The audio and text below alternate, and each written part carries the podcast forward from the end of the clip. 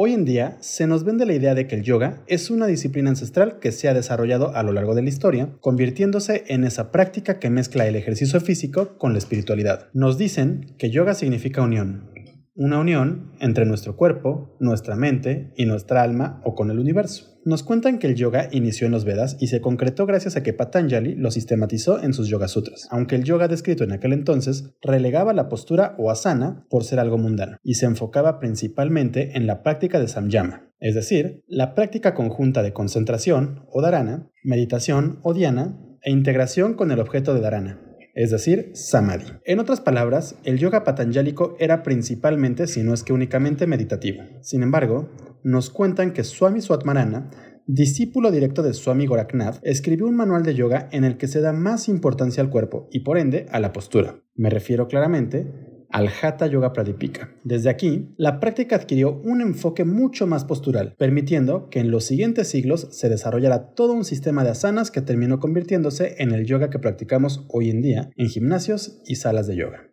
Pero seamos honestos. Esta es una idea que usamos las y los maestros de yoga para vender nuestras clases como algo que va más allá de un simple ejercicio corporal. Y como decía Goebbels, una mentira repetida mil veces se convierte en verdad. Al final, esa pequeña mentirijilla se convirtió en realidad, creando un nuevo cuerpo filosófico de yoga que busca convertir la práctica física en una mezcla de ejercicio corporal, mental y espiritual, inspirado muy ligeramente en las enseñanzas de los libros clásicos.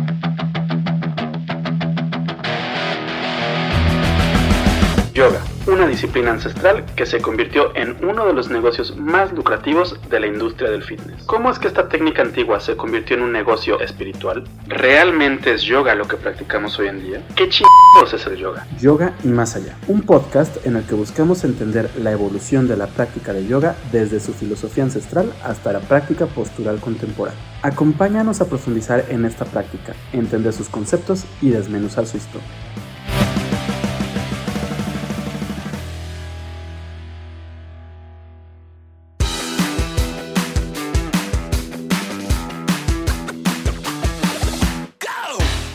Es muy importante que las y los occidentales entendamos una cosa. Nuestro yoga no desciende directamente del yoga patanjálico, no proviene de los Vedas y tampoco se desarrolló en los Upanishads. No, tampoco tiene una relación directa con el Hatha Yoga Pradipika. Nuestro yoga postural nació de un saltimbanqui de situaciones políticas, económicas y sociales que se dieron a finales del siglo XIX y principios del XX, mismas que permitieron un intercambio cultural entre Oriente y Occidente, creando una nueva práctica de yoga que mezcla la gimnasia y la filosofía ancestral. Con esto no quiero demeritar al yoga postural que practicamos hoy en día. A fin de cuentas, esta práctica ha ayudado a un sinfín de personas en todos los niveles posibles. Lo que quiero es sembrar la semilla crítica de quienes practicamos yoga, con la finalidad de que lleven una práctica libre de racismo y de violencia, evitando a toda costa caer en la apropiación cultural. A fin de cuentas, si queremos practicar el ejemplo de ahimsa o la no violencia, debemos evitar la apropiación y la opresión que ésta conlleva.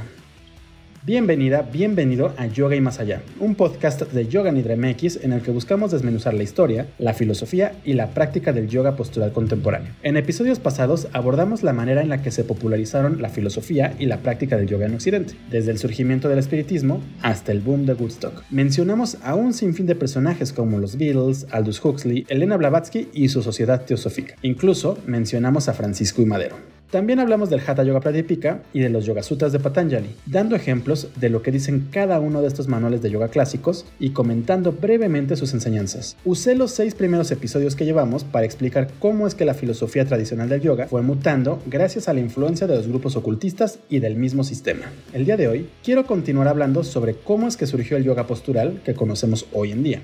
Empezaremos hablando brevemente de la Compañía de las Indias Orientales y el Raj británico, y el cómo es que estos gobiernos contribuyeron para crear una imagen negativa del yoga y ocultarlo durante siglos. Después hablaremos del nacimiento de la YMCA y del fisioculturismo, y más adelante entenderás el por qué esto es importante. Desde ahí, explicaremos la situación política que se vivía en la India y el cómo es que Krishnamacharya y otros maestros empezaron a desarrollar diferentes disciplinas que terminarían convirtiéndose en el yoga postural, para después hablar brevemente sobre cómo es que los discípulos de Krishnamacharya terminaron difundiendo la práctica del yoga postural, complementándola con una filosofía de yoga occidentalizada. La Compañía de las Indias Orientales. La historia de la India, o mejor dicho, del subcontinente, es tan compleja como interesante. Inició con la invasión de los arios, misma que al parecer permitió el desarrollo de los Vedas. Siglos después, el imperio mogol permitió un importante intercambio cultural entre hindús y musulmanes, dando como resultado el surgimiento del sijismo y el nacimiento de una nación multicultural. También hubo un fuerte intercambio cultural con Portugal, gracias a las fábricas que se establecieron en el estado de Goa. De hecho, esta influencia llegó al punto de que el konaki, idioma oficial de la región, toma muchos préstamos del portugués, y de la misma forma, un gran número de personas tiene apellidos que no son comunes en países hispanohablantes, como López, Rodríguez o Fernández. Por último, debemos hablar de la invasión británica del subcontinente, una invasión que duró poco más de tres siglos, durante los cuales se perdieron muchas de las tradiciones de la India para dar paso al progreso inglés. Esta historia inicia el 24 de septiembre de 1599, día en el que un grupo de comerciantes londinenses decidieron formar una co-sociedad para comerciar directamente con las Indias Orientales, buscando acabar con el monopolio comercial que tenían los holandeses sobre el comercio de las especies.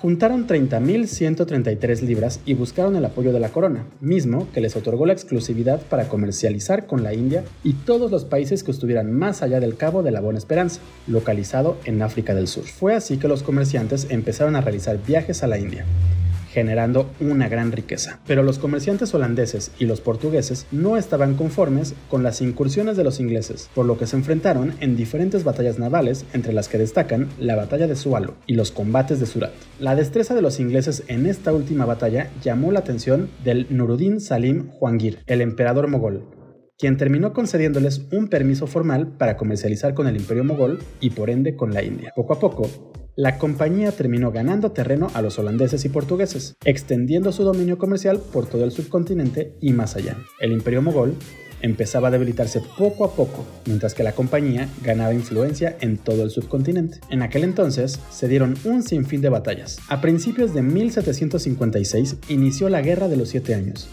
un conflicto internacional en el que un gran número de países europeos se disputaron el control de Silesia, la supremacía colonial de América del Norte y de la India. En octubre de 1764 tuvo lugar la Batalla de Buxar, una pelea entre las fuerzas británicas al mando de la Compañía Británica y diferentes ejércitos del Imperio Mogol. Tras la brutal batalla, el 16 de agosto de 1765, el emperador mogol Shah Alam II y Robert Cliff de la Compañía Británica de las Indias Orientales firmaron el Tratado de Allahabad, un documento en el que se otorga el poder Diwani a la compañía. En otras palabras, a raíz del tratado, los británicos obtuvieron el poder político y constitucional, así como el derecho a recaudar impuestos, manteniendo a los mogoles únicamente como símbolo de poder efectivo. De acuerdo al tratado, la compañía podía quedarse con el excedente de impuestos recolectados, por lo que estos terminaron yéndose al cielo. La rebelión de los Sanyasis.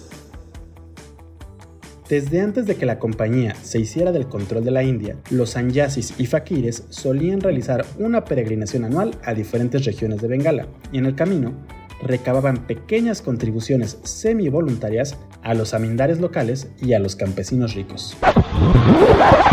¿Los qué y los qué? Sanyasis, fakires y samindares. Los sanyasis son los ascetas brahmanes o hinduistas que iniciaron por el camino de la renuncia para dedicar su vida a Dios, muchas veces a través del yoga y en especial del Hatha Yoga. Los fakires son algo así como los homólogos de los sanyasis, pero este grupo es principalmente musulmán, y en vez de practicar yoga como el que conocemos, suelen realizar diferentes retos de resistencia física, como caminar sobre fuego o cristales, acostarse en camas de clavos o introducir cuchillos o espadas en su garganta. El punto es que tanto sanyasis como fakires eran renunciantes, que al haber abandonado todo, vagaban por el mundo pidiendo limosnas y caridad a las personas que vivían en las ciudades. Por último, Samindar era el nombre que se le daba a los aristócratas que tenían la vida resuelta. El punto es que los ascetas peregrinaban a Bengala, pidiéndole dinero a los más ricos para poder continuar con su peregrinaje. Como ya lo mencioné, con el Tratado de Allahabad, la compañía británica decidió subir los impuestos para poder recaudar más dinero, por lo que los amindares y campesinos empezaron a verse en problemas económicos. Cuando se acercaba el peregrinaje, los aristócratas solicitaron al gobierno que los exentara de impuestos para poder ayudar a los ascetas, pero los británicos prefirieron tratar de poner a los campesinos en contra de los peregrinos, aunque no lo lograron.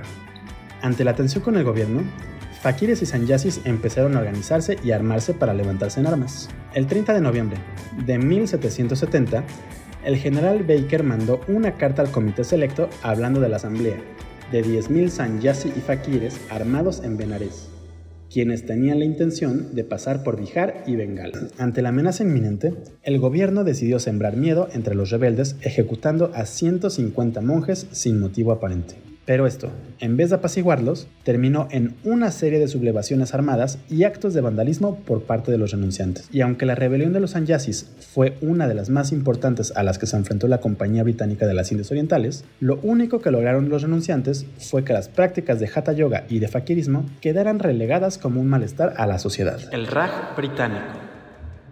Pasaron los años y las tensiones entre pobladores y la compañía siguieron creciendo y creciendo.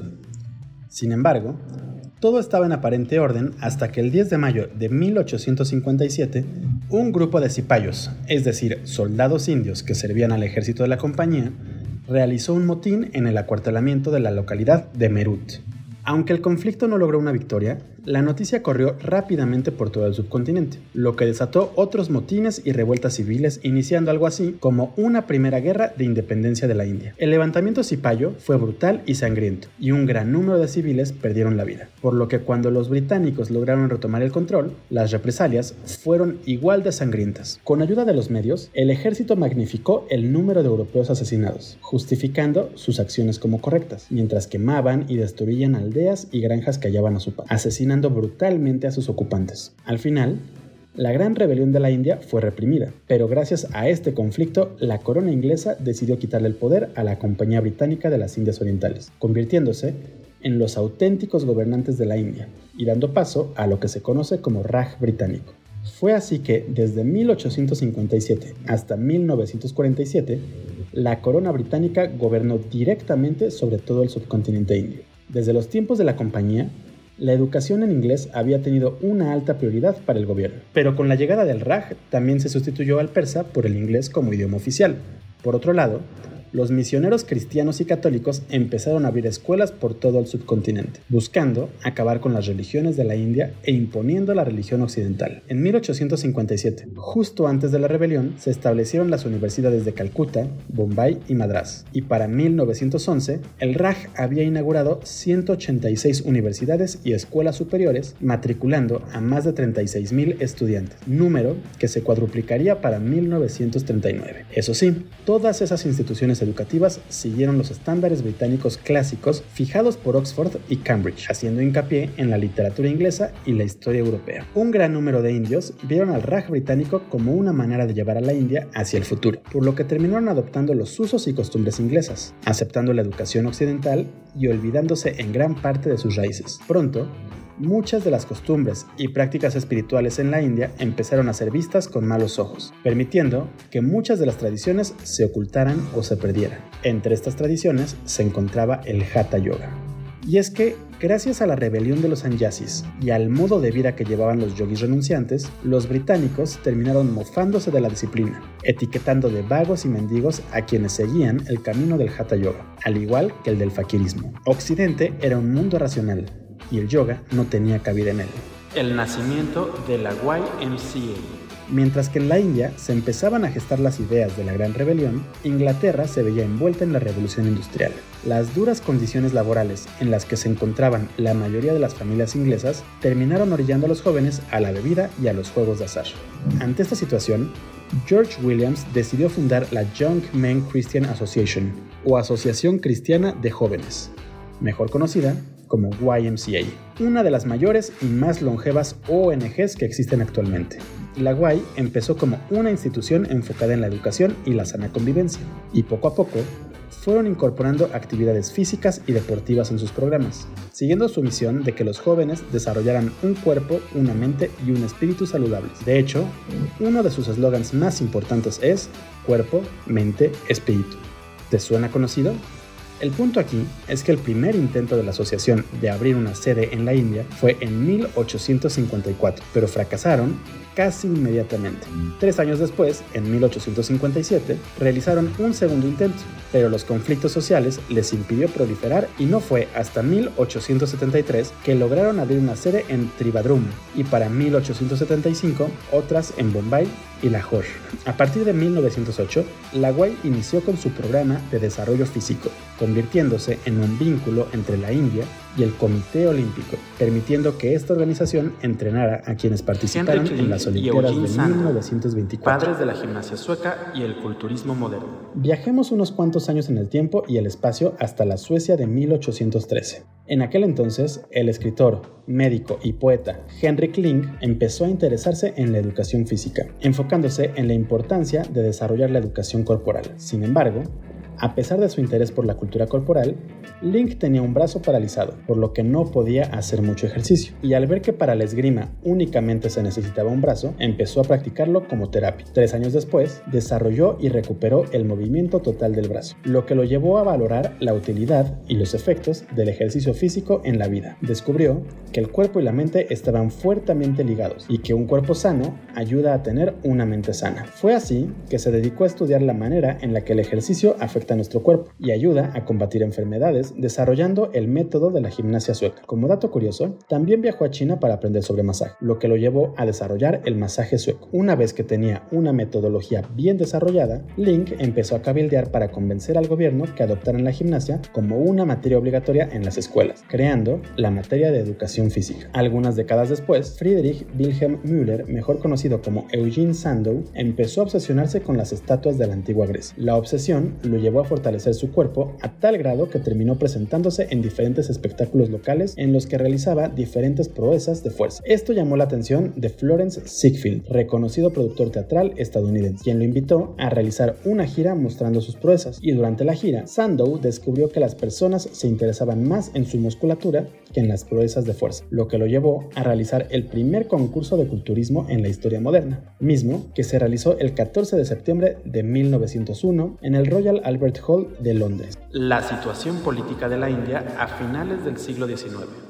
Desde la rebelión del 57 y la instauración oficial del Raj británico, en la India empezó a desarrollarse un nuevo nacionalismo. Mientras que muchos indios se alejaban de las tradiciones, hubo diferentes grupos religiosos que buscaron enaltecer el sentimiento nacionalista por medio de las religiones de la India. Poco a poco, empezó a gestionarse la idea de la revolución en la India, pero las y los indios se sentían incapaces de derrotar al gobierno. La lucha institucionalizada de independencia era inminente, pero para ello los grupos políticos necesitaban recursos económicos y humanos que fueran capaces de enfrentarse al ejército del Raj. Fue así que apoyaron a varios monjes para que viajaran por toda la India enalteciendo la cultura hindú y el sentimiento nacionalista, sembrando una semilla revolucionaria. También le pidieron a Vivekananda que viajara a los Estados Unidos para propagar la cultura de la India y buscar recursos para la inminente independencia. Por otro lado, en aquel entonces, gracias a Link y a Sandow, en el mundo occidental se había creado una nueva cultura física, en la que se buscaba que los hombres fueran más fuertes. Como era de esperarse,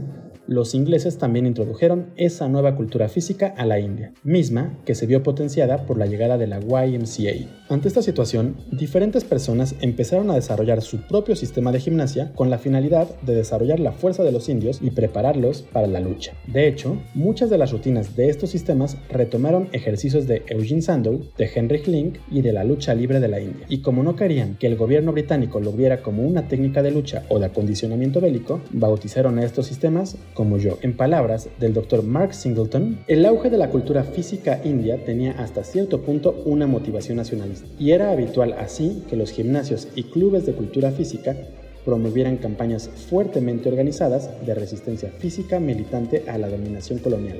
Y a menudo, este tipo de ejercicio naturalizado también se llamaba yoga. El yoga de Krishnamacharya. En 1888 nació Tirumalai Krishnamacharya en Muchukunte, al sur de la India, en, en, el seno de una familia de etnia Yengar. La familia de Krishnamacharya era muy religiosa, por lo que Tirumalai se empapó de la filosofía de los Vedas desde muy pequeño. Al cumplir 18 años, se mudó a la ciudad sagrada de Varanasi, donde se dedicó a estudiar filosofía, religión, lógica, gramática y sánscrito. Pero Krishnamacharya se sentía inconforme con todo lo que había aprendido. Sentía que necesitaba profundizar más su conocimiento sobre la filosofía de la India. Esto lo llevó a viajar por todo el subcontinente hasta encontrar a Sri Ramamohan, en los Himalayas. Bajo la tutela de Ramamohan, Krishnamacharya se dedicó a estudiar yoga a profundidad, permitiéndole aprender a controlar la prana, o energía vital, y a perfeccionar su práctica de yoga. Tirumalai Pasó siete años viviendo como renunciante y perfeccionando sus asanas y su práctica de yoga, hasta que su gurú le pidió que regresara a la civilización a esparcir la semilla del yoga. Fue así que Krishnamacharya viajó a Varanasi y después a Mysore, donde empezó a dar clases de yoga y a aplicar sus poderes de sanación. El yoga sanador de Krishnamacharya llamó rápidamente la atención de todo el mundo y mucha gente empezó a acudir con él para sanar. Bueno, realmente no existen evidencias del viaje de Krishnamacharya a los Himalayas. De hecho, en sus declaraciones, el maestro se contradecía mucho al hablar de su vida de renunciante, por lo que diferentes académicos y académicas aseguran que realmente nunca realizó ese viaje y que solo lo usó para crear misticismo en torno a su yoga. Lo que sí se sabe es que Krishnamacharya se convirtió en un terapeuta que ayudaba a sanar a través de una práctica postural a la que llamó yoga. Este yoga combinaba las posturas que se describen en los manuales medievales de Hatha Yoga, modificándolas para que fueran más accesibles. Y la gran mayoría de posturas se habían inspirado en las posturas y movimientos que proponía Henrik Link y sus discípulos en el método de la gimnasia sueca, del fakirismo y de otras disciplinas que tenían poco o nada que ver con el yoga ancestral. Si eres un yogi o yogini de hueso colorado, seguramente estarás completamente en desacuerdo con esta última afirmación. Probablemente estés pensando que tampoco se puede demostrar este hecho directamente, pues el yoga tiene siglos desarrollándose. Sin embargo, sí existe evidencia de que el yoga postural de Krishnamacharya fue directamente influenciado por la gimnasia de Link. En el libro El cuerpo del yoga, los orígenes de la práctica postural moderna, el doctor Mark Singleton realiza un minucioso análisis sobre este tema, y realmente vale la pena leerlo para entender el desarrollo del yoga postural angloparlante como lo llama el autor. El punto es que estando en Varasi, el padre del yoga postural se dedicó a dar terapia con su sistema de yoga, llamando la atención de un gran número de personas. Y el 11 de agosto de 1933, Krishnamacharya inauguró el Yoga Shala, o escuela de yoga, con el patrocinio de Krishna Raja Wadiyar, el Maharaja de Mysore. Para ese año, Vivekananda y la Sociedad Teosófica ya habían popularizado la idea del Raja Yoga Patanjálico en Occidente y en la India, por lo que Krishnamacharya decidió mezclar el Ashtanga Yoga de los Yoga Sutras dentro de su sistema de yoga. Saludando al sol. Aunque hoy en día se dice que Krishnamacharya es el padre del yoga postural o del yoga moderno, la realidad es que no fue la única persona que puso su granito de arena en la creación de este nuevo sistema de entrenamiento físico. Como lo mencioné hace unos minutos, en esa época surgieron muchas personas que desarrollaron su propio sistema de ejercicios al que llamaron yoga. En mi opinión, uno de los más importantes y subvalorados es Bala Sahib, un político hindú que no solo buscó fortalecer a las y los indios, sino que desarrolló la secuencia de posturas más importantes en el mundo del yoga, los famosísimos saludos al sol. Así es, los saludos al sol no son tan tradicionales y ancestrales como solemos pensar. En su afán por fomentar el culturismo en la India, Bala Sahib se dedicó a observar los ejercicios que realizaban los luchadores indios de la época, quienes realizaban una secuencia de movimientos muy similar a lo que conocemos hoy como saludos al sol. Fue así que retomó estos movimientos y los modificó ligeramente hasta crear una secuencia muy similar a los saludos al sol que conocemos hoy en día. Otro personaje importante en el desarrollo de los saludos al sol fue Swami Sivananda, fundador del Sivananda Yoga, pues el Swami retomó la secuencia propuesta por Sahir y la reformuló, simplificando los movimientos iniciales al sustituir Chaturanga con Ashtangasana y Ardha Uttanasana por Ashwasanchalanasana. Este monje también fundó la Divine Life Society o Sociedad de la Vida Divina en la India, con la que pudo exportar su filosofía y práctica de yoga a Occidente, popularizando los saludos al sol y permitiendo que mucha gente asegure que los saludos al sol estilo Sivananda son los más tradicionales que existen. Los discípulos de Krishnamacharya. Volvamos a Krishnamacharya. A lo largo de su vida, el maestro tuvo un gran número de estudiantes, entre los que se encontraban Indra Devi, B.K.S. Yengar, Patabi Joyce, T.K.B. de Sikachar y Srivatsa Ramaswamy, entre otros. Cada uno de estos discípulos aportó su granito de arena en la manera en la que se popularizó el yoga en Occidente y en el entendimiento que tenemos del mismo. Como ya lo hemos mencionado en otros episodios, Indra Devi fue la primera mujer y extranjera en estudiar yoga bajo las enseñanzas de Krishnamacharya. Después de vivir en la India y en China, Devi viajó a los Estados Unidos donde abrió un estudio de yoga postural en Hollywood y gracias al apoyo de la Sociedad Teosófica logró conocer a varias de las personas más influyentes en el mundo cultural y del cine. En su estudio, Devi se dedicó únicamente a impartir clases de yoga postural eliminando cualquier rastro de filosofía o religión hindú. Además, creó un centro de yoga en Tecate, México, en el que se dedicó a formar maestras y maestros de yoga que llegaban de todo el mundo. Por otro lado, B.K.S. Yengar, quien fue el cuñado de Krishnamacharya, se convirtió en maestro de G.D. Krishnamurti. Este último personaje fue un importante teósofo, lo que lo llevó, lo que lo llevó a convertirse en uno de los escritores y filósofos más importantes de la India en su época. A través del teósofo, Yengar pudo conocer al violinista suizo Yehudi Menuhin, quien lo invitó a dar clases de yoga y filosofía en Suiza. Y gracias a este viaje, el maestro logró conocer a varias de las personas más importantes del mundo occidental, convirtiéndose en un referente del yoga para todo el mundo.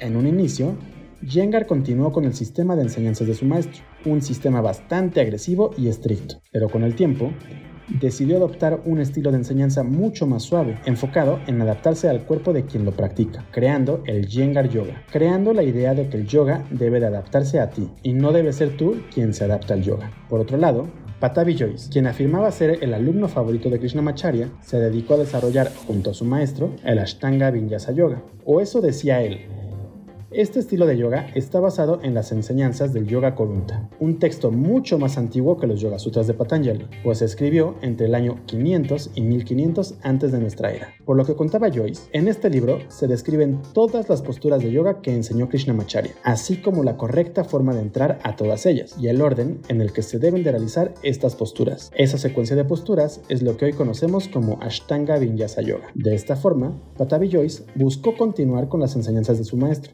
promoviendo las enseñanzas del Yoga Korunta. Pero si este libro es tan antiguo y tan complejo, ¿por qué los Yoga Sutras son tan importantes? Básicamente porque nadie ha visto este libro. ¿Cómo?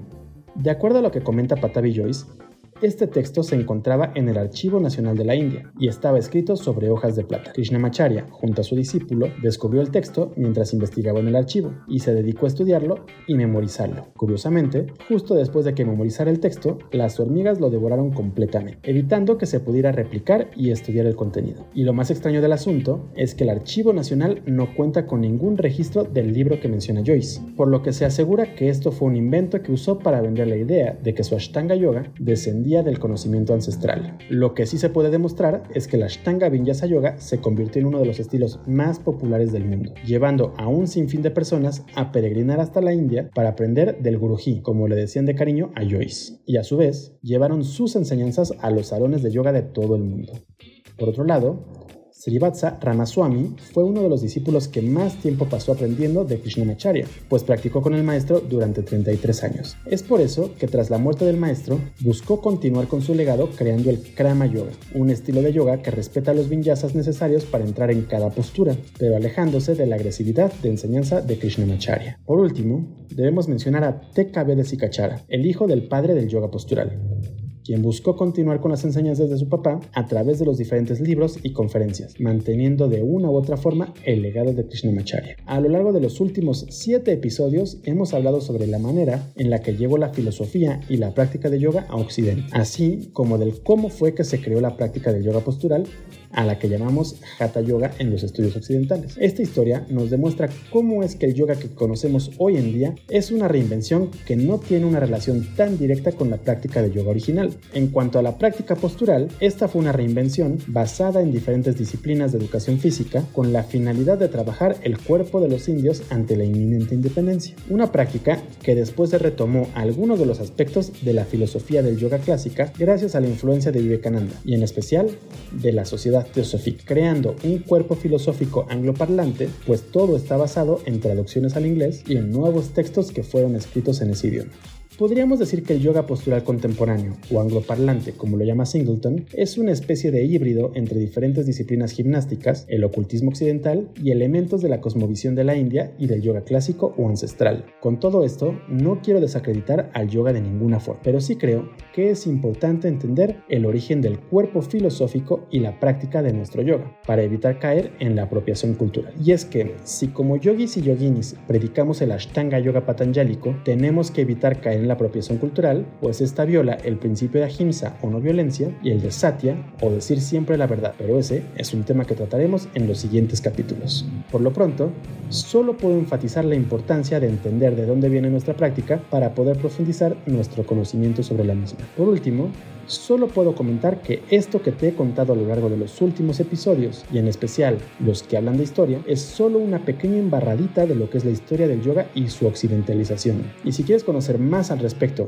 y con una mirada mucho más seria, puedes acercarte a los textos de los diferentes académicos y académicas que se han dedicado a estudiar este tema, así como a leer diferentes traducciones de los textos ancestrales. En lo personal, recomiendo mucho El cuerpo del yoga de Mark Singleton, Radiografía del Hatha Yoga e Historia mínima del de Adrián Muñoz, The Subtle Body de Stephanie Seaman, Rainbow Body, A History of the Western Chakra System from Blavatsky to Brennan, de Kurt Leland, y Roots of Yoga de Singleton y de James Mallison, entre muchos otros libros. Si crees que me faltó mencionar algo más sobre esta breve historia del yoga, o si quieres mentarme la madre por algo que dije, puedes hacerlo en la sección de podcast en nuestra página web www.yoganidra.com.mx. En nuestra página también encontrarás un sinfín de textos sobre filosofía tradicional y contemporánea, sobre posturas y leyendas de yoga, historia e incluso algunas traducciones de los manuales antiguos y de los Upanishads, entre otros temas. También te invito a seguirnos en nuestras redes sociales. Nos encuentras en Twitter, Facebook, Instagram y YouTube como Yoga Nidra. Yo soy Rodrigo Delgado y nos escuchamos en el próximo episodio de Yoga y Más Allá. Nos vemos.